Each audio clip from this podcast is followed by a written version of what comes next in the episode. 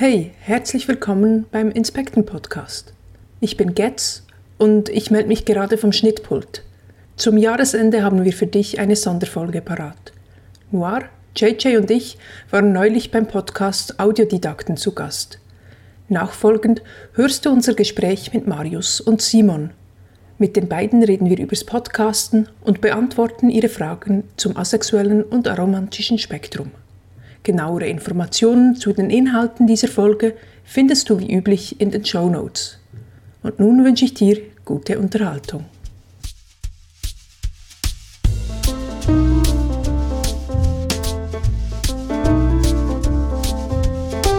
Inspektren, der Podcast aus der deutschsprachigen ASPEC Community. Hallo Marius. Hallo Simon. Wir unterhalten uns heute mit JJ, Guess und Noah. Das sind drei PodcasterInnen von dem Podcast Inspektren. Hallo ihr drei, wollt ihr euch mal kurz vorstellen, bitte? Okay, ähm, hallo Marius und Simon. Ähm, freut mich, dass wir hier dabei sein dürfen. Ähm, ich bin JJ. Ähm, ja, und ich identifiziere mich ähm, als asexuell ähm, und gebrauche sie ihr Pronomen.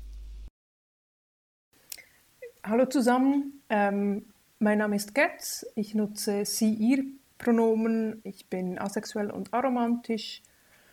Ja, und ich freue mich heute äh, hier zu sein. Äh, Noir, magst du gleich weitermachen? Ja, gerne. Also ich bin Noir, äh, ich bin Ace, also das ist eine Kurzform für asexuell oder auch ein Schirmbegriff äh, und demiromantisch und ich nutze im Alltag sie ihr Pronomen. Lieber ist es mir aber tatsächlich, wenn man auf die verzichtet äh, und ähm, also quasi das Pronomen dritte Person Einzahl weglässt und stattdessen eben den Namen, also Noir, einsetzt. Finde ich angenehmer, aber ich habe auch kein Problem, wenn man bei mir sie ihr sagt. Jo, so viel zu mir. Ihr seid ja. Vielen Dank. Ihr seid mein Pick. Also ich habe euch entdeckt in der FIT Nullnummer Podcast. Ähm, Höre ich quasi schon seit der ersten Folge zu. Und ähm, ja, deswegen haben wir euch eingeladen, weil ich euren Podcast sehr interessant finde. Und mm, ja, würde jetzt gleich mal auf den Namen eingehen, Inspektren. Ähm, das ist ja das In groß geschrieben und Spektren groß geschrieben. Ihr habt es auch mal in einer Folge beschrieben, wie ihr da drauf gekommen seid. Würdet ihr das gern für unsere ZuhörerInnen nochmal erklären? Der Name ist mir ganz unspektakulär auf dem Weg zur Arbeit eingefallen. ähm, ja, also die Idee war, dass äh, Asexualität, Aromantik und meiner Meinung nach eigentlich das ganze Leben eigentlich immer Spektren sind. Äh, und wir uns ja in Spektren äh, befinden, also äh, alle von uns sind mindestens auf einen der beiden, also Aromantik oder dem asexuellen Spektrum. Daher die Idee und dann kling, klingt auch mit dem In äh, davor, was wir dann einfach dran gezogen haben, dass wir wie so ins, inspizieren oder untersuchen und genau das machen wir ja auch so ein bisschen. Ähm, ja. In eurem Intro benennt ihr euch als der Podcast aus der deutschen A-Spec Community. Vielleicht interpretiere ich da jetzt zu viel rein, aber für mich klingt das so, als gäbe es im nicht deutschsprachigen Raum schon ähnliche Formate. Habt ihr da Vorbilder im Ausland? Also es gibt schon ähm, verschiedene äh, Podcasts, jetzt eng englischsprachige. Ich weiß nicht genau, wie es in anderen Sprachräumen aussieht. So. Ähm, und also da gibt es vor allem ähm, AOK, der ähm, würde ich sagen, eher so ähm, äh, Porträts macht von ähm, Menschen auf dem ACEBAC. Ähm, der ist aber ausgelaufen, ich glaube, der hat aufgehört und dann gibt es noch ähm, äh, Sounds, fake. but okay. Ja. Genau. Ähm, das ist einer, der auch recht bekannt ist. Ähm, es, gibt, es gibt verschiedene so äh, ähm, Podcasts, aber die meisten sind effektiv in Englisch und in Deutsch finden sich im Moment primär halt einfach Folgen zu Asexualität oder Aromantik dann in, in gerade in Podcasts zu queeren Themen. Ähm, aber äh, bis, bis vor kurzem gab es effektiv ähm, jetzt von unserer Community selbst da noch keinen Podcast zu. Ja, ist da Amerika oder der englischsprachige Raum ein bisschen ein Vorreiter in dem Bereich? Kann man das so sagen? Ja, also Vorreiter im Bereich, also noch, noch kurz zum Podcast, also wirklich Vorbilder sind dann die englischsprachigen Podcasts nicht, weil wir machen es schon anders. Ähm, mhm. Aber ja, thematisch Vorreiter kann man indirekt sagen, weil, ähm, sag mal so, das erste ähm, Avon-Forum, also das Forum über ähm, zu Asexualität, ähm, wurde ähm, ja entstand in den USA ähm, von David Shea. Der hat Avon gegründet und ähm, ja, also es ist einfach, ich würde mal sagen, weil einfach der englischsprachige Raum größer ist und äh, entstand das schon da eher. Also mhm. so, ich, ja. Ich, ich denke, ähm, also es ist, ist auch so, dass die, ähm, die Community hat sich so Anfang der 2000er Jahre zusammengefunden ähm, und das lief zuerst so über E-Mail-Listen primär. Ähm, und die waren, so die bekannten E-Mail-Listen, die waren effektiv englischsprachig und da haben sich dann auch viele der Begriffe und auch einige der Haltungen, die jetzt in der Community auch äh, stark prägend sind, ähm, äh, ausdifferenziert. Bereits auf diesen Listen, aus dieser Liste äh, oder aus diesen Listen sind dann auch diese Foren ähm, entstanden.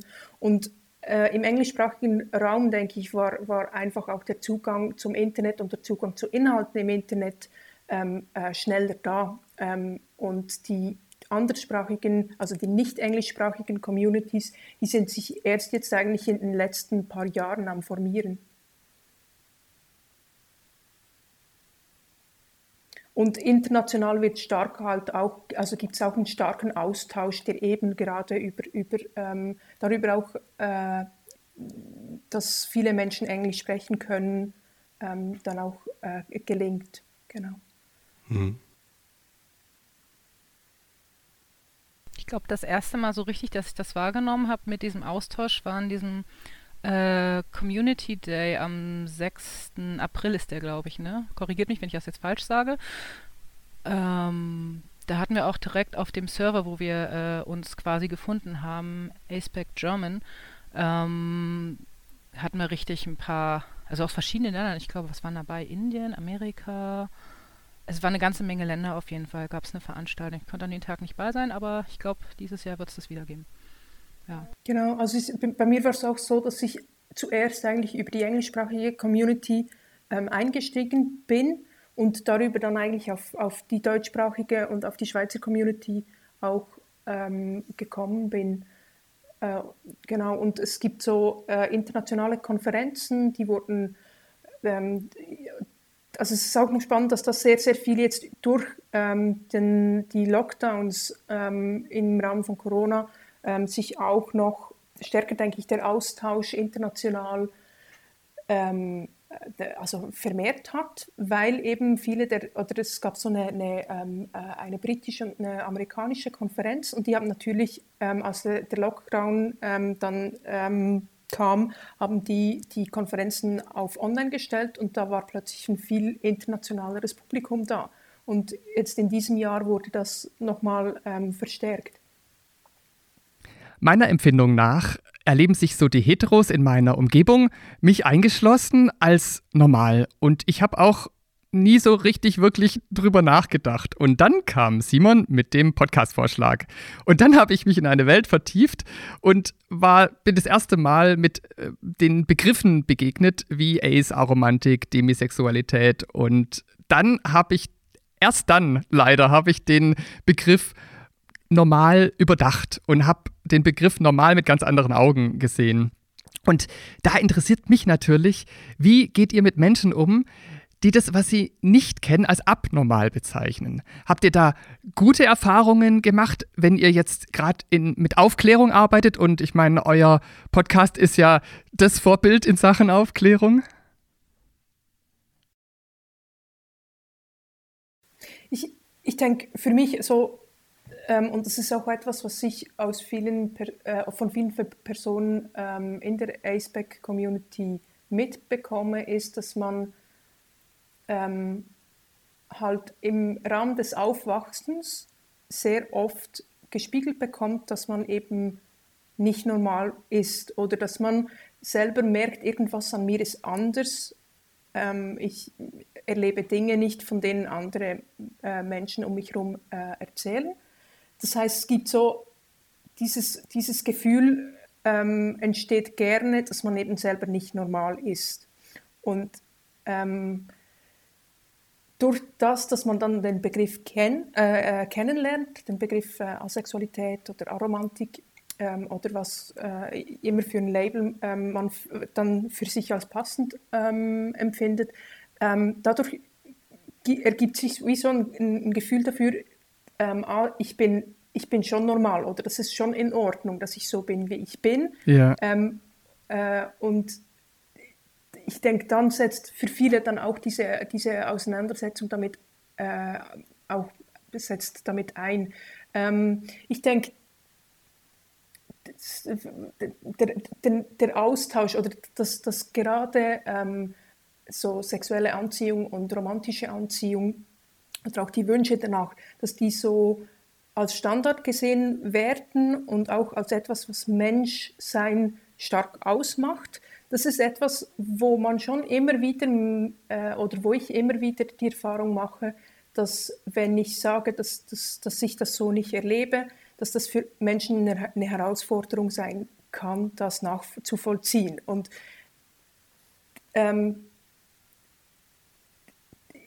die, ähm, ich meine, ich, ich, ich selbst mache ja eine ähnliche Erfahrung in meinem Alltag immer wieder, dass ich merke, Menschen empfinden anders als ich oder erleben, äh, erleben anders als ich. Also in dem Punkt, denke ich, ist das eine sehr normale Erfahrung, äh, zu äh, die zu machen, ähm,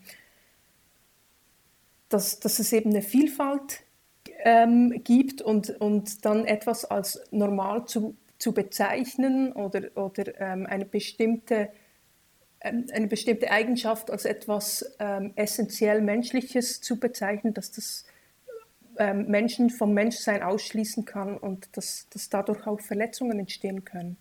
Ja. Und ich glaube, die, die Art und Weise, damit umzugehen, ist, ist mit Menschen zu sprechen darüber und auf der anderen Seite sich auch immer wieder dann zu schützen, wenn man ähm, selbst das gerade nicht so erträgt diese Erfahrung.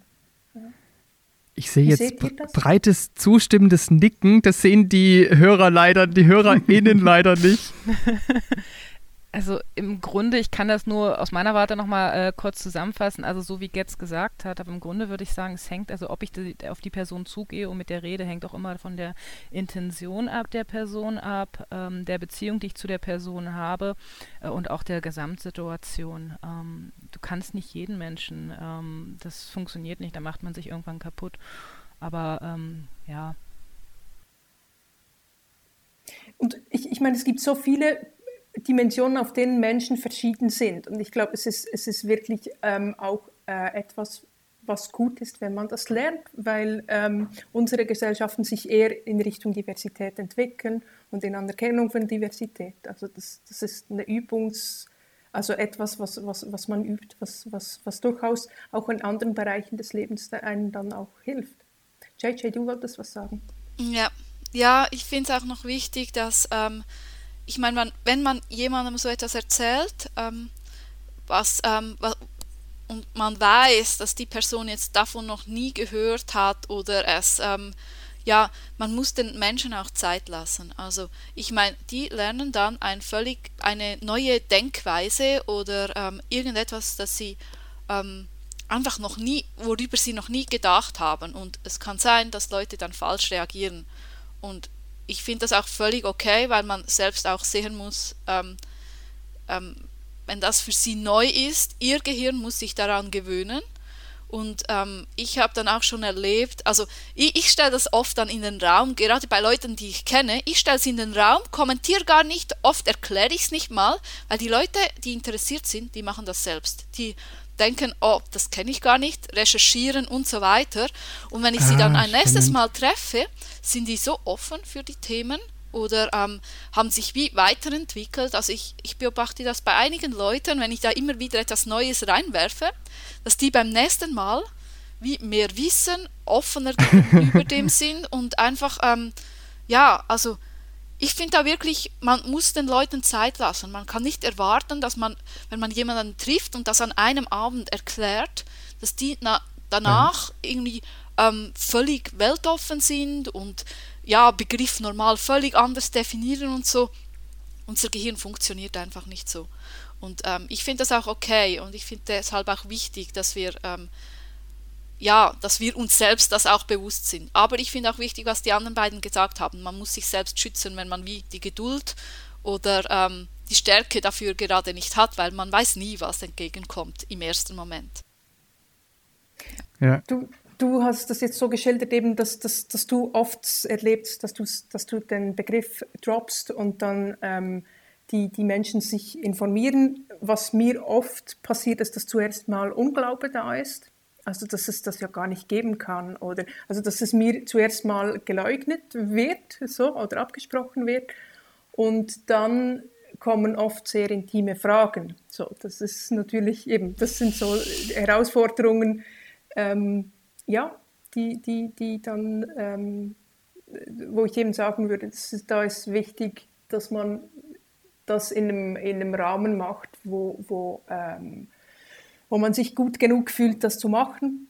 Ähm, und auf der anderen Seite war es für mich wichtig, ähm, dass mein Umfeld das weiß, weil dadurch eben ich nicht ständig damit konfrontiert bin oder nicht ständig das Gefühl habe, ich muss mich, mich verstecken oder da ist was, was ich weiß und die anderen wissen es nicht und können darauf auch gar nicht Rücksicht nehmen. Ja, okay, ich habe mich natürlich nicht irgendwie, ähm, ich habe mich schon nur bei Leuten geoutet, wo ich auch wusste, dass, das, dass meine Strategie hier funktioniert. Ja, nicht nur. Mir fällt, ja, ich, das mit den intimen Fragen, das habe ich auch einmal erlebt. Oder, ähm, also Unglaube tatsächlich nicht, weil ich es ja schon nur Leuten sagen, die ich kenne. Und es ist mir so, okay, das erklärt einiges und nicht ähm, Unglaube. Aber ähm, ja, dass ähm, so ein paar Leute die Grenzen nicht, obwohl sie kennen sie schon. Also ich wurde vorher gefragt, ob sie fragen dürfen. Also muss ich schon sagen, also ich habe da schon, also ich hatte, ich habe mich nur bisher so geoutet, dass, dass ich eigentlich noch keine richtig negativen Erfahrungen machen konnte. Aber ich bin auch nicht bei allen out. Also viele meiner ähm, Leute um mich herum wissen es, glaube ich, gar nicht. Ich wüsste nicht mal, wer es weiß. Also es ist mir auch nicht hm. wichtig. Ich verstecke es nicht, aber es ist so, es ist in meinem Leben so ein kleines Thema, dass es auch oft gar nicht, ja, wenn es nicht thematisiert wird, dann sage ich es auch nicht. Weshalb auch. Ich wollte noch dazu sagen, ich bin bis auf auf der Arbeit, da wissen es nur ein paar Leute, aber ansonsten bin ich komplett out. Ähm, das war aber bei mir auch so, ich sag mal, in Schritten. Am Anfang habe ich es nur Menschen gesagt, die, mit denen ich ganz eng war. Ich habe festgestellt, mit den Jüngeren hatte ich keine Probleme, die waren da offen für, auch wenn sie es nicht kannten. Äh, mein allerbester Kumpel kannte es, das war sehr gut für mich. Das war meine mentale Stütze am Anfang, weil ich musste ja auch erstmal selber damit klarkommen, als ich das rausgefunden habe, weil ich habe ja vorher krampfhaft versucht, in Anführungszeichen normal zu sein. Aber auch damals schon gemerkt, kann ich nicht, ich bin es nicht. Äh, und ähm, ja, und dann wurden die Kreise halt immer größer und bei älteren Menschen habe ich so Erfahrung gemacht, einige sind erstmal so, hä, bist du dir sicher? Äh, die einem dann mit Anfang 30 sagen, äh, das kommt noch, wo ich denke, kommt, das glaubst du doch selber nicht. ähm, äh, aber auch die haben es dann irgendwann eingesehen und äh, verstanden. Und äh, ich habe sogar Menschen äh, beigehabt, die dann festgestellt haben, nach Nachdenken, du, ich glaube, ich gehöre auch dazu. Ähm, ja, es war halt äh, recht interessant. Also ja, aber ich habe auch zum Glück wirklich da keine schlechten Erfahrungen gemacht bisher. Also waren alle offen und ich habe es ähnlich wie JJ gemacht. Also wie gesagt, es kommt auf die Person an. Ähnlich wie JJ bei einigen gemacht. Und ich gab auch wieder Menschen, die wollen dann gleich irgendwie Infos haben. Da hatte ich dann schon eine Linksammlung bereit. Hier, guck mal, lies mal durch. Zwei Tage später haben sie bei mir angerufen, können wir nochmal reden? Klar. und dann ging es weiter. Ähm, ja, war so eine Mischung. Sprache ist ja was Lebendiges und man merkt es auch in euren Folgen, dass ihr ähm, an den Begriffen feilt. Ist es auch so ein Dauerthema in eurer Community, da bessere Begriffe zu finden, die das besser erklären, die besser verständlich sind? Ich, ich würde sagen, ja, wir, äh, in der Community unterhalten wir uns sehr viel über Begriffe. Ähm, ich weiß nicht, ob es so darum geht, das besser zu erklären oder verständlicher zu machen. Ich glaube, es geht darum, dass wir sehr vielfältige ähm, Erlebniswelten haben, ähm, für Menschen mit sehr unterschiedlichen äh, Formen ähm, Anziehung zu erleben. Und die suchen Begriffe dafür, ähm, um zu bezeichnen, was sie erleben.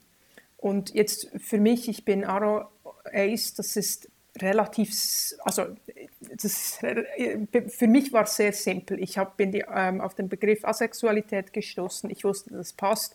Und dann ähm, gab es noch den Begriff ähm, äh, äh, Aromantik und das war mir auch sofort klar, dass das passt. Menschen, die irgendwo auf dem Grauspektrum sind, ähm, die, ich denke, da ist es eine größere Challenge, das raus zu differenzieren, was das genau ist, oder auch wenn man im Laufe des Lebens andere Erfahrungen macht und plötzlich ähm, bestimmte Formen von, von, von Anziehung vielleicht bei sich spürt, das dann zu beschreiben, da gibt es ein Bedürfnis danach, weil sie sagen, ein bestimmtes Label passt irgendwie nicht ganz und ich möchte besser beschreiben können oder besser verstehen können, ähm, ja, was das ist. Das ist so das eine, dass äh, Menschen nach Labels suchen für sich. Und ich denke, der andere Aspekt ist, dass wir, weil wir so vielfältig äh, sind in der Community, auch versuchen, ähm, uns über die Begriffe, die andere in der Community nutzen, ähm, zu informieren und zu verstehen, ähm, ja, äh, worüber andere Menschen sprechen oder was man andere Menschen erfahren. Und so kommt man halt dann auch ein bisschen in die Begrifflichkeiten rein. JJ, du nix. ja, ja, ja. Ja, es, es stimmt natürlich alles, was du sagst. Ähm, ich finde auch, du hast das sehr gut beschrieben. Ähm, aber ich bin da nicht so, also die vielen Begriffe sind ja alles Labels und jedes ist ein bisschen detaillierter als das andere und jeder versteht es dann trotzdem anders. Ja, ich, ähm, mhm. ich persönlich finde das ein bisschen überlabelt, aber das ich glaube, das ist auch Ansichtssache. Also ich, ich, ich habe da auch schon andere Leute, die dieselbe Meinung haben wie ich, angetroffen. Also ich glaube auch, ähm, wie man zu diesen Begriffen und zu der Sprache steht, ist hier auch in unserer Community sehr breit vertreten in alle Richtungen. Mhm. So wie es eigentlich mhm. überall auf der Welt ist. Weil, sobald es um so diskriminierende Sachen geht, dann geht es ja auch, gibt es ja auch ähm, verschiedene Begriffe, nur schon für die Hautfarbe, oder? Also man weiß auch nie, wie man es nennen soll. Und teilweise geht es bei unserer Community auch so, dass dann ein Begriff dann schon wieder jemanden findet, oh, den hat man jetzt falsch verwendet. Und, und dann, hm. ja, dann gibt es wieder Diskussionen darüber. Ich meine, es ist, es ist, ja, es ist interessant und man kann auch sagen, die Diskussionen sind dann wichtig, weil dann diskutiert man über so ein Thema. Insofern sind die Begriffe schon wichtig. Andererseits finde ich, finde ich 90 Prozent davon einfach überflüssig. Aber das ist meine Meinung. Mhm. Das, äh, ja. Also ich denke, um es überhaupt erstmal denken zu können, braucht man Begriffe. Aber im Endeffekt, wenn du einen Begriff in den Raum stellst, musst du auch immer erklären, wie du das meinst, weil äh, das ist nicht unbedingt klar. Deswegen sage ich auch am Anfang der Folgen immer gerne, das war eigentlich, war eigentlich bei irgendeiner Folge habe ich es angefangen, Witz, und jetzt hat es äh, reinge, ist es eigentlich immer drin, dass man sich einem Begriff nur, was habe ich gesagt? Oh, jetzt komme ich selber nicht drauf. Verdammt. Asymptotisch. Ja, asymptotisch, genau, asymptotisch annähern kann. Ähm, dass man gar nicht den Kern erfassen kann, äh, man kann sich eben nur annähern, wie eben in der Mathematik, ich weiß nicht, ob ihr noch das schöne Asymptoten kennt. Ah, ich habe es geliebt.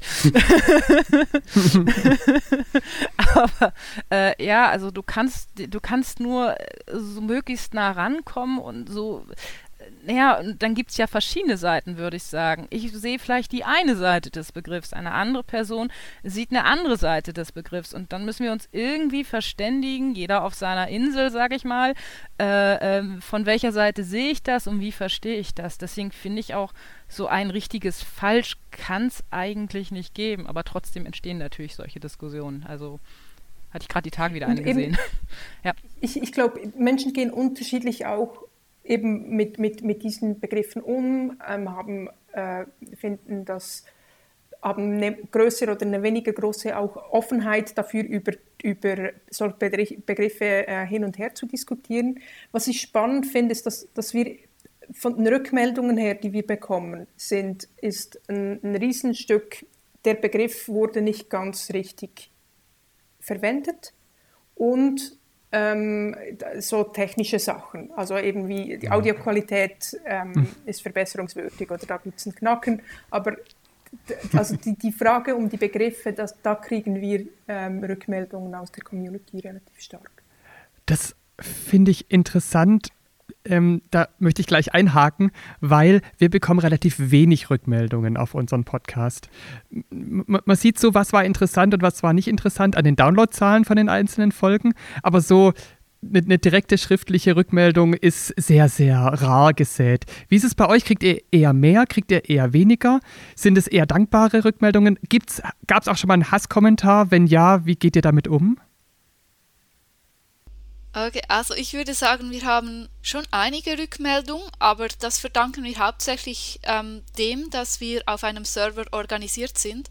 Das heißt, ähm, die Leute kennen uns auch und können so ähm, direkt Antworten geben. Also sie müssen nicht mal eine E-Mail schreiben oder so, sondern können einfach so, wenn sie mal auf dem Server sind, mal so einen Kommentar dazu sagen. Aber jetzt so wirklich viele Kommentare würde ich nicht sagen, dass das sind. Ja, oder was meint ihr? Ähm, ich muss sagen, ich kriege äh, auch noch zusätzliche Rückmeldungen, die jetzt gar nicht auf offiziellen Wege bei uns landen. Und zwar ähm, haben viele Menschen, mit denen ich mich äh, so treffe, also mein, meine Kollegen, Freunde und so, hören sich auch den Podcast an, die nicht unbedingt auf dem Spektrum sind. Ähm, ich kriege auch mündliche Rückmeldungen und da ist auch durch die Reihe weg positiv und es regt viele Menschen zum Nachdenken an. Ein Hasskommentar, glaube ich, hatten wir wirklich noch nicht in dem Sinne. Also eher aber es ist auch nicht so viele Rückmeldungen. Wir geben ja eine ganze Menge Möglichkeiten, wo man äh, mit uns in Kontakt treten kann. Also wir sind ja auch, glaube ich, auf Twitter, Facebook, äh, Instagram und eigentlich die meisten kommen wirklich über einen Server oder halt mündlich, werden irgendwie mündlich an uns rangetragen. Ähm, ja. Mhm. Und eben haben auf dem Server haben wir so ein paar Personen, die sich effektiv die Zeit nehmen, das ähm, durchzuhören und dann effektiv auch Kommentare zu schicken. Und ich meine, das ist, das ist extrem hilfreich. Also ähm, ja. wir, wir, diskutieren die Kommentare dann auch in den äh, Redaktionsmeetings und schauen, wo dass wir äh, Dinge verbessern können. Das war zum Beispiel mit den, mit den Inhaltswarnungen, das war so ein Aspekt, ähm, wo, wo ähm, wir versucht haben, da auf, auf Basis von, von Rückmeldungen aus der Community das auch ähm, äh, einzuführen. Aber ich wollte nochmal zu Hasskommentaren sagen, ich glaube auch, wir sind noch zu unbekannt, bevor das losgeht. Und ich, ich, ich finde es gerade nett. ja, schön. Aber ja, auch wenn die irgendwann kommen, muss man sich damit mal auseinandersetzen. Äh, manchmal kann, kann man auch aus solchen Kommentaren was rausziehen, aber manchmal ist es einfach nur pure Bosheit. Aber ja, es ja. gehört wohl dazu. Und ich denke eben, also wir alle kennen die Grund, also so die, wir, wir wissen, was so die Beleidigungen sind, die an asexuelle und aromantische Personen ähm, äh, herangetragen werden. Ich nehme nicht an, dass da äh, was massiv anderes dabei sein wird oder etwas sehr Überraschendes. Also ja. ja persönliche Beleidigungen gegenüber einzelnen Leuten und sowas wird sicher auch irgendwie kommen und so. Also erwarte ich genau. schon, aber ja, was will man? Man kann eh nie allen gefallen, egal was man tut. Also ich meine, ja, ja, online haben die dann einfach eine Plattform, anonym da irgendwas hinzuschreiben, aber ja, wir haben dafür auch die Möglichkeit, das anonym zu löschen. Also, ja. ja. ja, ja, richtig. Und ich denke, was dazu kommt, ist, dass, dass wir eben ein relativ großes Team sind und uns da auch gegenseitig unterstützen können. Dass das, ja, ich denke, wenn man dann eine Einzelperson ist und, und das selber bewältigen muss, ist das schwieriger, als wenn man ein Team hat und dann Personen, die gerade irgendwie die Energie dafür haben, ähm, sich damit dann auseinandersetzen können. Ja. Zu eurem Server, den, von dem ihr gerade erzählt habt, habe ich gleich auch noch eine Frage.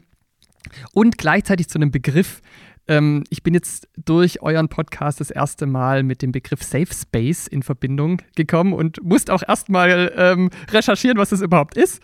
Und da wird mich interessieren, ist der Server für euch quasi so ein Safe Space? Wenn ja, wie kontrolliert ihr, wer da überhaupt rein darf und wer nicht? Ähm, also vielleicht zuerst mal noch ein bisschen zur Erklärung, um was für einen Server es da geht. Das ist ein ja, Discord-Server. Ähm, Discord kann man sich ein bisschen vorstellen wie irgendwie äh, WhatsApp oder ähm, ähm, ganz entfernt wie Facebook oder wie ein Forum. Also es, ähm, man, man kann ähm, können, Leute, ähm, die einen Account haben bei Discord, können sich einloggen und können dann in verschiedenen Channels zu verschiedenen Themen sich austauschen. Ähm, bei uns ist so, dass der Server offen ist, eigentlich für, für, für alle. Es gibt gewisse Serverrichtlinien und es gibt eine Server, ein Serverorganisationsteam ähm, und die äh, schauen dann auch ein bisschen, dass, dass die Regeln eingehalten werden. Ähm, genau. Ähm, für mich persönlich würde ich sagen, ist das ein Stück weit ein Safe Space ähm, ein Ort, wo ich mich mit Menschen austauschen kann, wo, wo ähm, die ähnlich erleben wie ich. Ähm, ich ich habe so ein bisschen, ähm, ich finde das Wort Self, äh, Safe Space ist so ein, recht kritisches Wort, weil es für, oft für sehr viel genutzt wird, was, was gar kein Safe Space sein kann. Also wir haben zum Beispiel auf unserem Server haben wir einzelne Channels, die Safe Spaces sind. Ähm, also wir haben Channels, wo ganz klar ist, da wird nicht ähm, kritisch diskutiert, sondern da werden zum Beispiel schöne Momente geteilt. Ähm, da ist die Wahrscheinlichkeit, dass man verletzt wird oder angegriffen wird, relativ klein. Wir haben ähm, Channels, wo zum Beispiel ähm, die, sich an, an Menschen, ähm, die sich als aromantisch identifizieren, ähm, die sich da austauschen können, wo es eben nicht darum geht, Aromantik in Frage zu stellen oder zu erklären oder die Fragen, die, die Standardfragen zu beantworten. Ähm, wir haben Channels, wo es ums Thema Neurodivergenz geht, ähm, dass Menschen, die sich als neurodivers identifizieren, ähm, sich da austauschen können. Und gleichwohl haben wir auch Channels, wo eben sehr kritisch und sehr heftig diskutiert werden kann. Genau. Wie, wie seht ihr anderen das in Bezug auf Safe Space? Ja, ich würde sagen, vor allen Dingen die Channels der Fabelwelten, wie sie genannt werden. Das sind diese Safe Spaces, wo dann, was weiß ich, ein Channel ist direkt für Asexualität, dann wird auch nur über Asexualität und nicht über Sexualität selbst gesprochen. Äh, oder haben wir, was haben wir verschiedene Channels? In welchen bin ich denn drin? Bin zum Beispiel noch in Erfahrungsreich drinne für ältere Aces, wobei mit Anfang 30 fühle ich mich eigentlich noch nicht so alt. Äh, aber andere sehen das anders. ähm, aber ja, dann kann man eben ein bisschen so mit den Erfahrungen der in Anführungszeichen älteren äh, Leute kommunizieren. Ähm, ja, also das sind wirklich Safe Spaces. Dann haben wir aber eben, wie gesagt, auch die Channels, die eben für kontroverse Diskussionen gedacht sind. Es gibt zum Beispiel einen Channel, der heißt Sexualität, Asexualität oder umgekehrt, ich weiß es gerade nicht. Äh, und da wird dann eben äh, komplett kann über alles diskutiert werden, was mit Sexualität zu tun hat, bis hin zu Asexualität. Und da besteht da dann eben auch äh, die Möglichkeit, dass mal Begriffe genannt werden, die andere Personen ähm, triggern. Es gibt zwar auf dem Server die äh, Möglichkeit, das äh, zu, also wie nennen, ja, ich komme gerade nicht drauf, wie heißt man das? Man kann die spoilern, genau. Zu schwärzen. Genau, ja. man kann die Begriffe spoilern, aber es kann dann auch schon mal sein, dass ein Begriff, der jemanden triggert, zu Anfang nicht gespoilert ist und erst darum gebeten werden muss, dass der noch nachträglich gespoilert wird. Ähm, ja, genau. Genau, aber das sind eigentlich auch so Mechanismen, ähm, wo es darum geht, dass Menschen, die sensibel auf bestimmte Themen oder bestimmte ähm, Art und Weisen miteinander zu re reden, sensibel reagieren.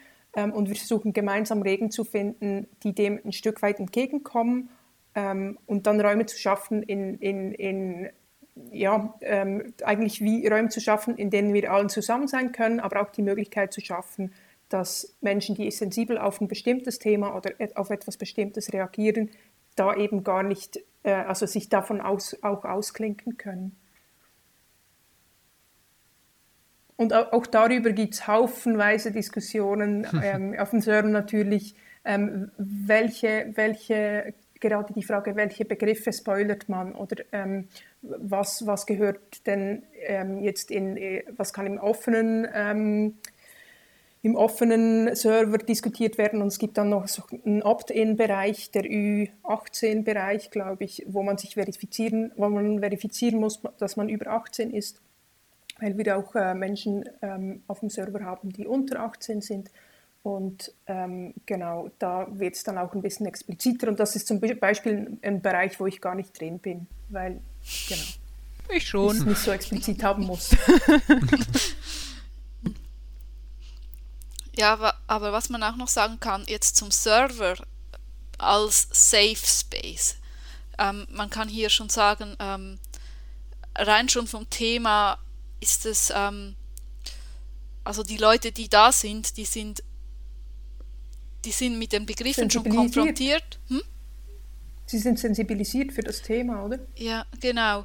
Und die Idee von Safe Space ist ja, dass man sich selbst sein kann, ohne dass man dafür angegriffen wird. Das äh, so, zumindest definiere ich das für mich ein bisschen so. Und ich glaube, das ist durch unseren Surfer schon etwas gegeben. Also man, klar hat man auch Diskussionen, aber man hat schon auf an, einer anderen Ebene, als wenn man das auf der Straße führen müsste.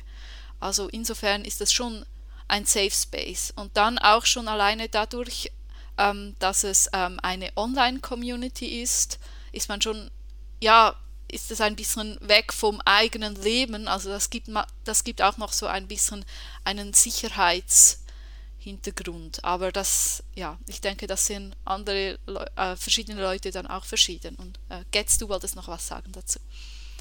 Genau, ähm, und zwar eben das Safe Space ist nie ein Safe Space für alle sondern ein Safe Space ist ein Sp Safe Space für bestimmte ähm, äh, Personen. Ähm, und ich denke, unser Server ist eben ein Safe Space für Menschen auf dem A-Spec. Ja. Oder wir versuchen das zu sein. Ähm, hm. Genau. Ja. Ja. Meines Erachtens ist euer Podcast zwar für eure Community, aber dennoch so gestaltet, dass ihr niemanden ausschließt. Also ich höre euch auch gerne zu und ich finde auch den rücksichtsvollen, den rücksichtsvollen Umgang miteinander äh, finde ich sehr schön und deswegen höre ich auch euch gerne zu. Ähm, und ihr habt vorher auch schon angesprochen, es gibt manchmal ähm, im Beginn eurer Folge macht ihr so eine Inhaltswarnung oder Triggerwarnung.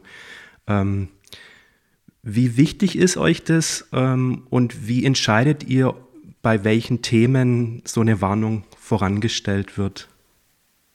Ähm, ich, ich, kann vielleicht was dazu sagen. Ähm, ich ich finde es recht wichtig, dass das da ist. Ähm, und zwar hat es damit zu, zu tun, dass ich ähm, in äh, meinem Arbeitskontext mit traumatisierten Menschen zu tun habe ähm, und einfach weiß, dass, dass teilweise Menschen sehr sensibel sind auf was reagieren können oder ähm, dass, dass, dass bestimmte äh, Themen, bestimmte Begriffe, bestimmte ja, äh, Dinge bei, bei ähm, Menschen sehr starke Reaktionen auslösen ähm, kann und die für Tage ähm, so ein Stück weit auch, auch ähm, ja, ähm, äh, schwächen kann oder, oder belasten kann. Und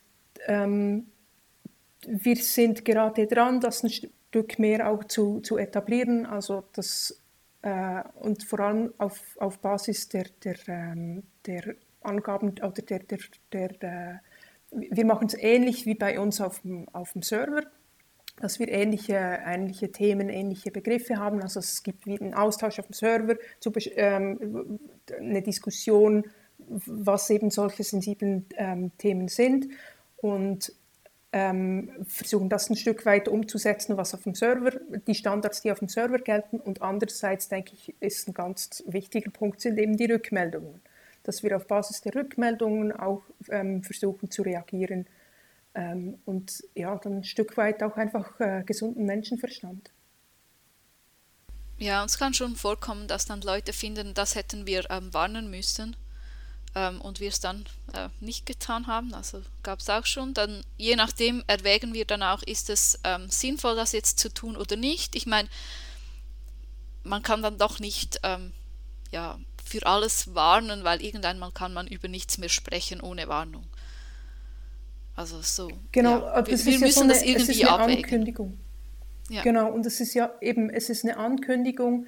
Ähm, das das finde ich wichtig, dass man also einfach vielleicht eine kurze Inhaltsangabe. Also und man kann das auch auf verschiedenen Levels machen. Wir machen es einerseits auf, auf der, in, der, äh, in der Beschreibung, auch in den Timecodes, dass wir es versuchen, ein bisschen ähm, die, die, äh, die Inhaltsangaben da ein bisschen äh, auch in Bezug auf das zu schärfen und dann aber auch eben, dass wir jetzt teilweise ähm, im, im, ähm, im Audio drin ähm, einfach ein bisschen, also gerade Inhalte dann auch ankündigen, die für Menschen belastend sein können. Was wir nicht machen, was, was oft auch ähm, gemacht wird, ist, dass effektiv in dem Moment oder bevor ähm, explizit über was gesprochen wird, dass wir da direkt davor ähm, eine ähm, Inhaltswarnung machen. Ähm, kann sein, dass wir das in Zukunft noch äh, stärker auch machen. Ähm, wir sind aber im, in der Regel nicht so ähm, explizit auf den, äh, dass wir sehr explizite Beschreibungen machen. Ich würde gerne noch einen kleinen Ausflug zum Gendern machen, weil ich so viel Verbesserungsbedarf überall sehe, zum Beispiel bei mir. Thema Hörer. Ich sage immer Hörer und vergesst die Hörerinnen. Ähm, aber es gibt nicht nur männlich und weiblich und das fällt mir zum Beispiel ganz häufig bei irgendwelchen Online-Formularen auf. Und es sind nicht nur Online-Formulare von irgendwelchen Privatmenschen, ähm, die halt ein Kontaktformular haben, sondern auch bei offiziellen Stellen, wo ich denke so, wie lang haben wir das Thema und warum geht es aus meinem Erleben so langsam? Wie erlebt ihr das? Vor allem jetzt in eurem, wir haben jetzt den Vorteil, dass wir hier Vertreter aus Österreich, äh, Vertreter, da geht's schon wieder los, seht ihr? ähm, aus Österreich und Deutschland von euch da haben. Wie seht ihr Schweiz. Äh, Entschuldigung. Schweiz, ja. Ja, richtig. Richtig, richtig. Ähm, Österreich hat spontan abgesagt, aber wir haben Schweiz und Deutschland. Wie sieht es bei euch aus? Wie sieht es in eurem Land aus? Wo seht ihr den groß, größten Verbesserungsbedarf? Oder sagt ihr, hier, wir sind dir das Vorreiterland wegen? Also wenn es jetzt direkt um die Schweiz gehen, geht, wir sind nicht das Vorreiterland, so, so Sachen ähm, sind bei uns in der Regel wirklich sehr, sehr, sehr, sehr langsam.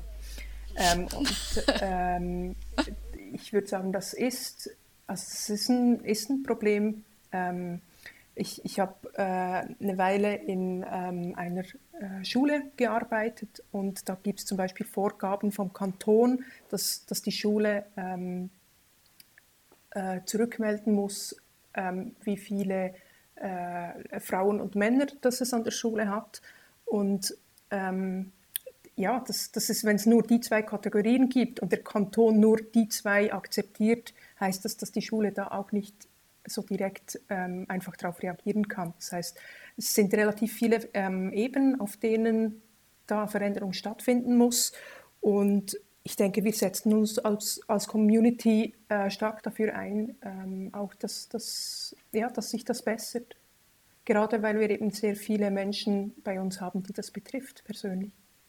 Ich, ich glaube auch, oder was, was ich in meinem Umfeld wahrnehme, ist, dass es effektiv für Menschen sehr eine große Herausforderung ist, gerade Menschen, die aus einer älteren Generation ähm, äh, kommen, ähm, da, irgendwie da das als Konzept auch, ähm, das Konzept von binären Geschlechtern und von nur binären Geschlechtern und dass sich alle da gefälligst einzuordnen haben, ähm, das irgendwie ein bisschen aufzulösen. Ich merke, dass, dass, dass ähm, so meine Generation und die Generation darunter, ich bin jetzt 30, dass es da ähm, tendenziell ein bisschen weniger, ähm, äh, das Gender weniger star, starr auch ähm, verstanden wird.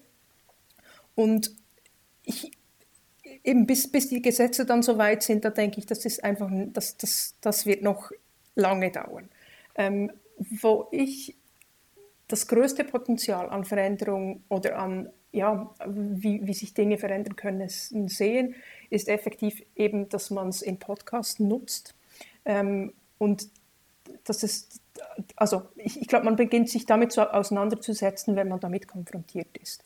Ähm, ich fand es sehr, sehr spannend, ähm, dass vor einem oder zwei Jahren wurde in Star Trek ähm, zum ersten Mal ähm, eine Figur äh, eingeführt, ähm, und diese Figur identifiziert sich außerhalb der binären Geschlechterrollen. Äh, das hat in, ähm, auf der negativen Seite ähm, sehr viele äh, Star Trek-Fans dazu ähm, äh, äh, gebracht, die zu misgendern. Ähm, und zwar also bewusst zu misgendern, was, was ja, ähm, effektiv einfach nicht geht. Und andererseits hat es ganz, ganz viele Person dazu gebracht und eben ich, ich höre so, ich höre verschiedene Star Trek Podcasts und die sind, die, die sind damit konfrontiert zum ersten Mal und, und ähm, üben jetzt effektiv durch die Besprechung dieser Folgen ähm, ähm, üben die das, äh, das, das, das, das Gendern mit eben ne Neopronomen.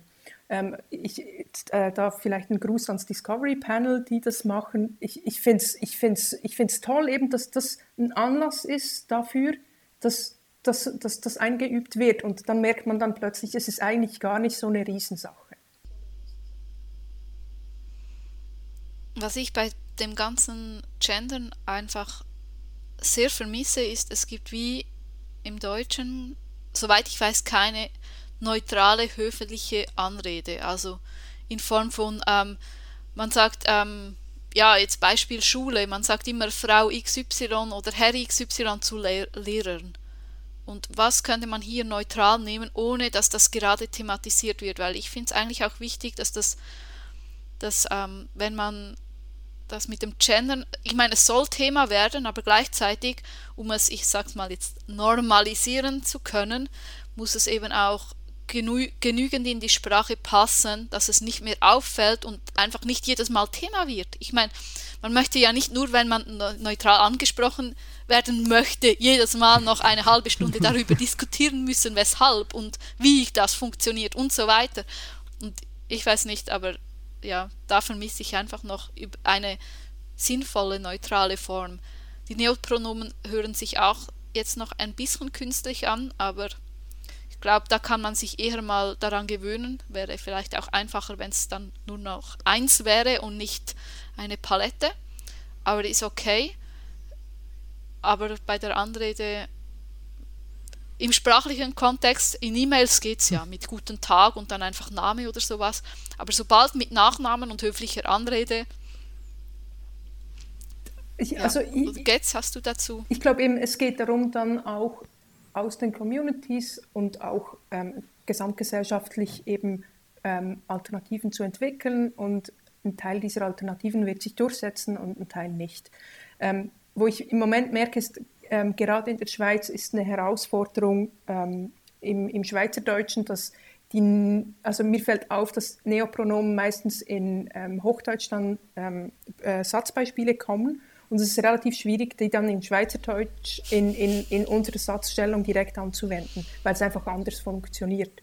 Ähm, und wir ein paar so Kniffe haben. Und ich habe bis jetzt noch nicht eine Seite gefunden, wo mir das ähm, auf Schweizerdeutsch effektiv äh, die verschiedenen äh, Pronomen durchdekliniert ähm, sind. Genau, das, ja, das dauert dann halt auch eine Weile und es ist ein Probieren und ein, ein Einüben. Genau, und je mehr Kontakt ja. man damit hat, ich glaube, wenn ich nicht in der A-Spec-Community wäre, dann ähm, hätte, ich dort, hätte ich wahrscheinlich bis jetzt auch nicht so Kontakt, eben außer über Star Trek, aber sonst, äh, genau. Ja, ich bin deshalb wegen dieser Deklination, finde ich, äh, find ich die Idee mit dem Vornamen statt das Pronomen zu verwenden noch ganz angenehm, weil es ist sehr simpel vom ähm, vom Konzept her, wenn man da irgendwie was fallmäßig noch falsch dekliniert, ist es auch egal. Ähm, zumindest war man dann höflichkeitsmäßig nicht falsch auf, auf der falschen Fährte. Also deshalb finde ich das so. Aber eben nicht mal das unterstützen alle.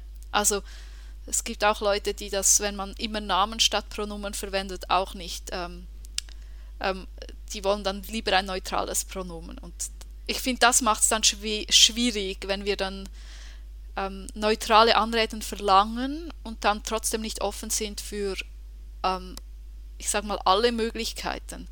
Das macht es zusätzlich noch schwierig. Aber da hat jetzt natürlich recht, in der Community wird das diskutiert, irgendwas wird sich durchsetzen und, und dann. Ich, ich finde auch eben, Menschen haben Gründe für ihre, für ihre Forderungen in der Regel. Ähm, und ich finde es wichtig, da ganz gut zuzuhören und auch zu hören, was eben, was sind die Anliegen und warum sind die Anliegen da.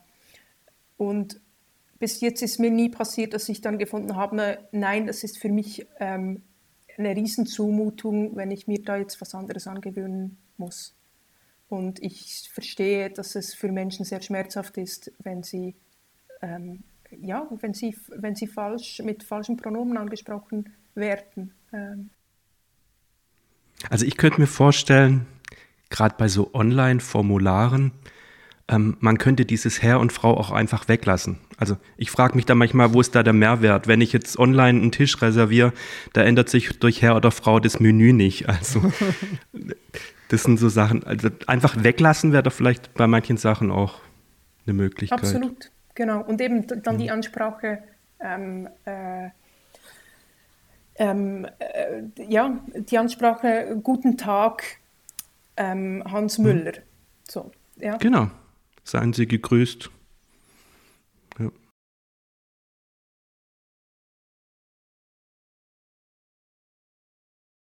Was ich im, Letz-, im Laufe des letzten Jahres tatsächlich, also ist neu, vermehrt erlebe, ist, dass steht Herr, Frau oder neutrale Ansprache. Also es steht da, es wird dann, es gibt eine Option, die nicht mal nach einem Geschlecht verlangt, sondern einfach, die wollen einfach wissen, wie sie dich ansprechen sollen. Und dann kann man sagen, neutrale Ansprache. Und dann kriegt man eben also ähm, wird man mit dem Vornamen oder mit Vor- und Nachnamen angesprochen. Ähm, es ja. kann aber auch, also ich wollte nur ein Beispiel, ich habe das auch mal gehabt bei einer Seite und das fand ich recht witzig. Ähm, da war auch diese Möglichkeit, dass man eine, eine, neutrale Anrede wählen konnte und das habe ich dann gemacht und dann kam, äh, ich nehme, ich setze jetzt mal einen anderen Namen ein, nicht meinen äh, Ausweisnamen. Äh, da kam dann äh, sehr geehrte, sehr geehrter, also Schrägstrich dazwischen, und dann äh, Frau Schrägstrich Name und dann eben mein vollständiger Name, wo ich auch gedacht habe, okay, ein Versuch was wert. Huch. ja. ja, und ich bin mir nicht sicher, ob es, also ich denke, zum Teil kann das eine, äh, kann das ein Weg sein, dass wir das, dass wir das weglassen. Auf der anderen Seite denke ich, ähm, ist eben auch die Sichtbarkeit der Genderidentität ähm, durchaus was, was Menschen wichtig sein kann. Mhm. Also wenn wir zum Beispiel eben, also das ist, das ist ja gerade so in, in, in, in ähm, Zusammenhang mit der Diskriminierung von, von, äh, von Frauen ist das immer wieder ein Thema, dass es eben wichtig ist, da auch, ähm, dass zum Beispiel gesagt wird, das sind jetzt ähm, sieben CIS-Männer im Verwaltungsrat und eine CIS-Frau und alles andere fehlt. Ähm, das heißt, dass, dass wir da auch Angaben darüber brauchen. Das heißt, mhm. ich, ich bin ähm, eine Person, die sich nicht dafür ausspricht, dass das vollkommen aufgelöst wird, weil ich denke, es, es, es bildet halt einfach auch schon auch soziale Realitäten ab. Ähm, genau. Und, aber gleichzeitig gibt es viele äh, Orte im Alltag, wo das wahrscheinlich nicht nötig ist wäre. Hm. Ja, ich finde das noch ein ähm, cooles Phänomen, also, oder cool, einfach ein spezielles Phänomen eigentlich. Ähm, ich spreche oft, wenn ich ähm, über mich spreche, über den Beruf oder was ich mache, ähm, bra brauche ich, sag mal, generischen Maskulin. Hm. Und die Leute verbessern mich fast immer. Und ich weiß dann nie, ähm, was ich darüber denken soll, weil äh, manchmal denke ich, die denken, ich sei zu doof, ähm, dass ich das ähm, richtig sagen könnte. Ähm, oder ob das mehr ist, dass sie mir zeigen wollen, dass sie das, ähm, dass sie wie, ähm, also ich bin sicher weiblich gelesen, dass sie, ähm, dass sie das als gleichwertig betrachten und dass ich da nicht irgendwie einen anderen Begriff oder den männlichen Begriff dafür verwenden sollte. Also ich finde das also ich, ich mache das jetzt oft absichtlich einfach, um zu sehen, wie mein Gegenüber hm. darüber reagiert. Und bin eigentlich erstaunt. Ich werde wirklich immer korrigiert. Ja, geht's. Mich würde noch interessieren, ähm, Marius und Simon, wie, wie ihr das erlebt und wie ihr damit umgeht. Also ich muss ganz ehrlich sagen, in, wenn ich geschäftlich eine E-Mail bekomme und ich werde falsch angesprochen, ich habe einen Vornamen Simon, wenn man nicht genau hinguckt und mich nicht kennt, lesen viele Simone. Und wenn ich dann als Frau angesprochen werde, reagiere ich doch eher genervt, gereizt. Ähm, ja, also ich kann das durchaus nachvollziehen, wenn man da falsch ähm, interpretiert wird oder ich weiß nicht, wie ich sagen soll. Bei mir ist es genau andersrum. Ich bin es gewohnt, weil ich arbeite in einem Frauenberuf. Ich bin Krankenpfleger. Und da ist da kommt es einfach regelmäßig vor, dass ich mit Frau Jenner angeschrieben werde. Und irgendwie ist mir das gleichgültig, weil das kommt auf den Inhalt von dem Text an und deshalb, ähm, ja, nehme ich das einfach so hin. Hat mich jetzt bis jetzt noch nicht gestört. Und ist, ist so ähm, äh, Gender oder Gendern an und für sich ist ähm, und eben gerade auch äh, Gendern mit, mit Neopronomen, ist das bei euch in eurem Umfeld ein Thema? Sehr gering. Also in dem Podcast, den ich höre, ja, da ist es durchaus üblich und wird immer mehr. Ich merke auch, ähm, wie soll ich sagen, in so Sachen wie den Tagesthemen, ich weiß nicht, wann es angefangen hat, ist noch nicht so lange her, vielleicht seit einem Dreivierteljahr, wo ich dann gemerkt habe, ah, guck mal, die haben es jetzt auch schon kapiert oder da ist es auch angekommen. Ähm, Im privaten Umfeld ganz gering, ganz wenig. Ja, so geht es mir auch. Im privaten Umfeld sehr, sehr gering. Im beruflichen Umfeld sind die Patienten, Patientinnen leider oft maximalst durcheinander, was aber auch völlig nachvollziehbar ist, weil es gab innerhalb von den letzten Jahren jetzt viele Änderungen. Erst gab es die Krankenschwester, den Krankenpfleger, dann gab es die Gesundheits- und Krankenpflegerin und den Gesundheits- und Krankenpfleger und jetzt aktuell ist wieder eine Änderung. Jetzt haben wir den, die Pflegefachfrau und den Pflegefachmann was jetzt aktuell geändert worden ist und wieder völlig falsch gegendert ist. Und die ganz viele Patienten sind noch dieses Schwester Barbara gewohnt, wo man schon lang weg will von mhm. was aber nicht funktioniert. Und dann kommt die ne-, neue Generation, die das nicht so ähm, gewohnt ist. Das heißt, da haben wir so im beruflichen Umfeld eine maximale Desorientierung. Wobei ich finde, bei dem Berufsfeld wäre es doch ganz einfach. Warum sagt man nicht Pflegefachkraft? Richtig, richtig. Aber ich glaube, da wird sich auch äh, noch dann lange hinstrecken, bis das überall angekommen ist bei jedem Patienten. Ja.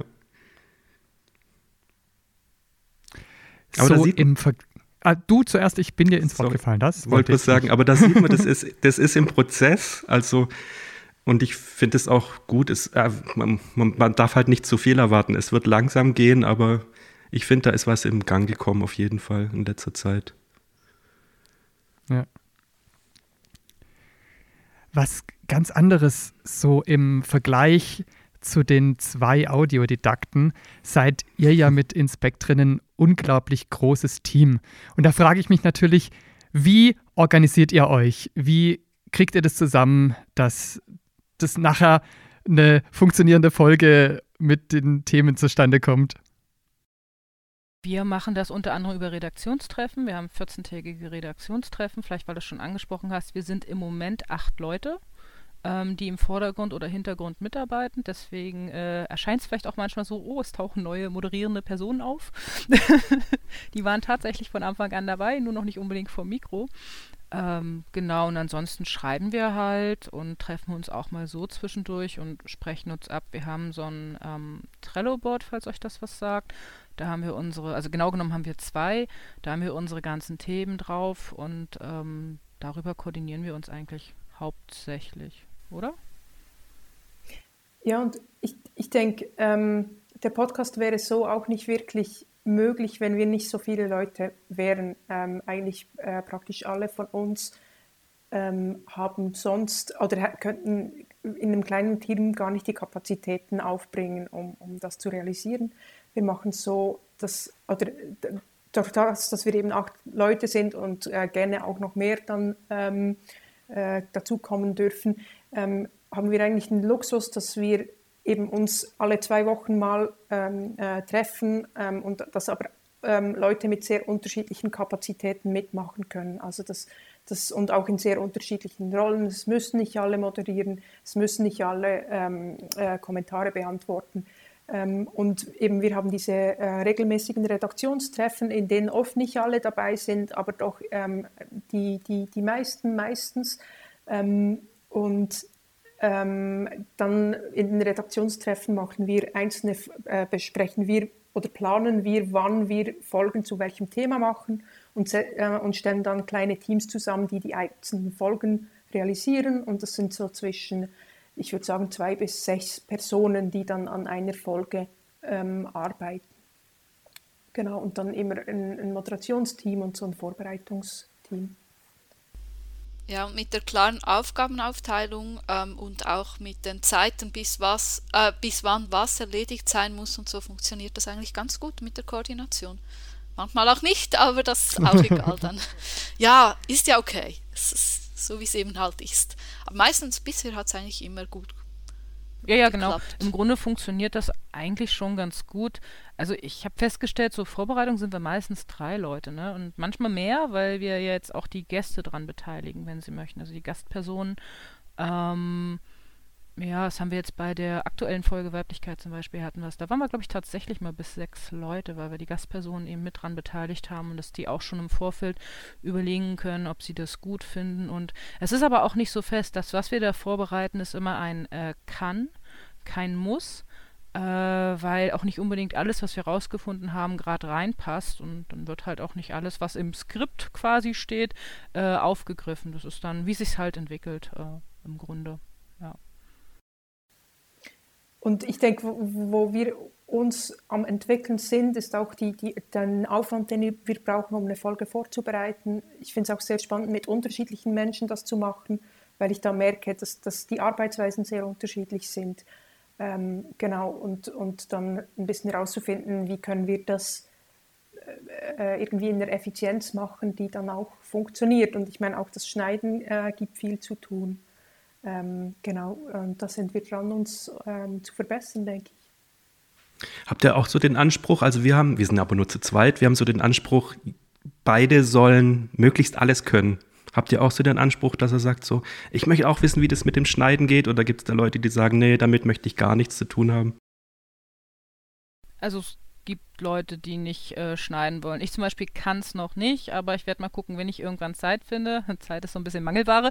Ähm, dann will ich mich da auch reinfuchsen. Aber wir haben drei Personen, die schneiden können im Moment. Äh, es gibt auch direkt äh, Leute, die sagen, nee, schneiden, das, das will ich gar nicht. Äh, künstlerisch zum Beispiel haben wir äh, eine Person, zwei, naja, gut, alle so ein bisschen. Also das erkläre ich vielleicht mal an anderer Stelle ein bisschen mehr, wie wir das machen. Ähm, äh, ja, also es ist unterschiedlich. Es muss nicht unbedingt jeder jedes können, aber es ist schon gut, wenn äh, mindestens zwei, drei Leute ähm, immer gibt, die was können. Genau, also eben, ich glaube, das, das, das, ist wichtig, dass wir, dass wir schauen, dass wir die, die äh, Funktion ein bisschen ähm, so abdecken können, dass es mindestens zwei Personen äh, können. Das, da sind wir im Moment gerade bei der Ver Veröffentlichung von Folgen das äh, ist noch ein Punkt, wo wir schauen. Das macht im Moment äh, eine Person. Ähm, und, und da denke ich, wäre es toll, wenn, wenn noch ähm, mindestens eine Person äh, das auch unterstützen könnten. Also einfach, ja, weil sich Lebensumstände dann auch verändern können und, und es ist immer gut, wenn man die Aufgaben so aufteilen können, kann. Was ich spannend finde bei, bei unserem Pro Projekt ist, dass wir uns alle fast ja eigentlich nicht kennen. Also ich habe noch keine Person, mit der ich den, äh, mit, mit denen ich den Podcast mache, ähm, äh, persönlich getroffen. Ähm, ich sehe äh, JJ und Noir heute zum ersten Mal per Video. Also, und es ist, es ist irgendwie mega, ich finde es ich find's unglaublich toll und faszinierend, dass wir das Projekt jetzt dreiviertel Jahre ähm, haben machen können und schon eben jetzt äh, ähm, äh, zehn Folgen, elf Folgen ähm, äh, produzieren haben können ähm, unter diesen Voraussetzungen. Und das, ja, das finde ich, ist ein, mega tolles, äh, ähm, eine tolle Erfahrung für mich auch. ist wahrscheinlich ein bisschen ein Kollateraleregebnis von Corona oder man gewöhnt sich auch daran, dass man sehr vieles ohne Präsenz und persönliche äh, oder ja ohne Präsenz erreichen kann, sondern einfach ähm, die Online-Tools sind unglaublich gut geworden und ähm, ja und man hat auch gelernt, besser damit umzugehen und die Ansprüche wurden ja auch anders. Also aber ich freue mich trotzdem mal, wenn wir uns mal irgendwann alle live und in Farbe sehen. Äh, das wäre mal schön. Ja, das wird eine Herausforderung. Ja, das wird. Über den ganzen deutschsprachigen Raum verteilt. Mal schauen. Müssen wir würfeln. Am besten am Bodensee treffen. würfeln, wo wir uns treffen. Ja, das wäre gar nicht. Aber Bodensee wäre tatsächlich wow, für alle Norddeutschen übel, aber für alle anderen. Ich hätte eine Strecke. ich fände es okay. Ich wäre dabei. Besser als Norddeutschland. Ja, Noah, du hast vorher schon angesprochen, künstlerische Tätigkeiten. Das fällt bei euch auch auf, sowohl auf eurer Website als auch äh, bei den Titelbildern von eurem Podcast. Das ist ja nicht so, dass nur euer Logo jedes Mal angezeigt wird, sondern da erscheint bei jeder Folge eine neue schöne Zeichnung. Ähm, wer ist da die Künstlerin und entstehen die Zeichnungen direkt für die Folgen? Also die Zeichnungen entstehen direkt für die Folgen. Äh, gezeichnet werden die alle von ähm, Das Tenner, äh, alias Carmen Kessler. Ähm, ist auch eine Künstlerin, die das jetzt auch beruflich macht, also die man auch richtig äh, dafür engagieren kann. Aber äh, das Tenor ist äh, bei uns richtig im Podcast mit drin und arbeitet im Hintergrund und auch bei den Vorbereitungen mit. Vielleicht mag das Tenor irgendwann mal mitsprechen, das werden wir sehen. Äh, und die Zeichnung selber, das ist so eine Kombi aus das Tenor und äh, von mir, weil, also erstmal, ähm, Tanner hat äh, ähm, AC, die äh, mit der violetten Kleidung, die für ähm, Asexualität steht, äh, steht, die Figur hat sie entworfen. Äh, und ich habe äh, Aaron entworfen, die andere Figur. Und äh, wir machen das jetzt inzwischen so, dass ich meistens, oh, ich habe da eine Idee. So fängt das meistens an. Dann mache ich eine grobe, grobe Skizze, schicke die an das Tenner und dann ähm, entwickeln wir da gemeinsam draus eine Idee. Dann gibt es so eine kleine Zeichnung. Äh, also so erstmal noch eine Bleistift-Vorzeichnung, die mir dann Tenner zeigt. Äh, und dann diskutieren wir so ein bisschen drüber, hm, das sieht gut aus, da könnte man noch was machen und so weiter. Und das geht dann so ein bisschen hin und her. Und äh, also ja, und äh, irgendwann sind wir beide zufrieden. Und dann wird es koloriert und äh, nachbearbeitet am Computer und dann haben wir ein neues Folgenbild. Ähm, das ist so im Grunde die, äh, die Vorgehensweise. Und zum Beispiel das Logo, ähm, das hat ja, äh, Jaja, das glaube ich von dir, oder? Ja, ähm, aber ich glaube, ich habe da, also ähm, ich habe da mit das Tenor zusammen, haben wir so Ideen gesammelt, da gab es sehr viele Skizzen und so und dann haben wir, glaube ich, zusammen zwei Vorschläge lanciert. Ähm, einen, einen hat sie hauptsächlich gezeichnet, den anderen ich. Und ja, der, den, der ich äh, gezeichnet habe, kam jetzt einfach bei der Abstimmung durch. Aber es war schon, es war schon auch Kollaboration. Also war mhm. jetzt nicht, ja, ja, ja. Aber das war jetzt nicht keine Handzeichnung, das war dann, ähm, ich habe, äh, ja, ich habe ein Vektorgrafikprogramm verwendet dafür. Toll, alles mit sehr viel Liebe, finde ich klasse. Ja. All unseren Gästen oder Gästinnen stellen wir am Schluss immer zwei Fragen, die ich selber immer schwierig zu beantworten finde, aber ich hoffe, ihr habt uns eine Antwort. Die erste lautet nämlich, habt ihr einen Lieblingspodcast? Hier dürfen auch gerne mehrere Podcasts genannt werden. Wer möchte beginnen? Also da kommt es jetzt bei mir drauf an, wie viel Zeit habt ihr. Aber nein, ich habe ich hab schon. Unbegrenzt. nein, ich habe schon im Vorfeld überlegt. Also, was ich gerne nennen möchte, ist der Podcast, mit dem ich gestartet bin. Der ist, glaube ich, bekannt. Und zwar methodisch inkorrekt. Ich liebe den. Ah. das war so mein Einstieg in äh, die Podcasterei, nenne ich das mal. Also dann, was ich unglaublich gerne höre und mich jedes Wochenende aufs Neue freue, ist ähm, Psychologen beim Frühstück. Das ist so zwei, mhm. äh, ich weiß gar nicht, ob beide Menschen Psychologen sind. Das ist aber wirklich, wie der mhm. Name sagt, die frühstücken, man hört die auch nebenbei essen und die unterhalten sich über irgendwelche Themen so aus psychologischer Sicht. Und die kommen so aus Norden Deutschland, das hört man auch ganz deutlich an der Stimme. Ich liebe es. Ich könnte ihnen stundenlang zuhören. Also die könnten fünf Stunden Podcast machen. Ich würde einfach zuhören. Äh, und ähm, auch gerade noch relativ frisch entdeckt, aber auch kein neuer Podcast ist ähm, Bugtails. Die, ich glaube, die Legende der Campelritter oder so weiter. Auf jeden Fall Bugtails. Da bin ich mir nicht sicher. Da geht es um Biologie. Die finde ich auch echt spannend. Also die höre ich auch ziemlich gerne. Hm. So. Und es sind noch viele, viele mehr, aber ich denke, das reicht als Auswahl. Danke. ja, ähm, Wer möchte als nächstes? Ja, ich kann sonst als nächstes.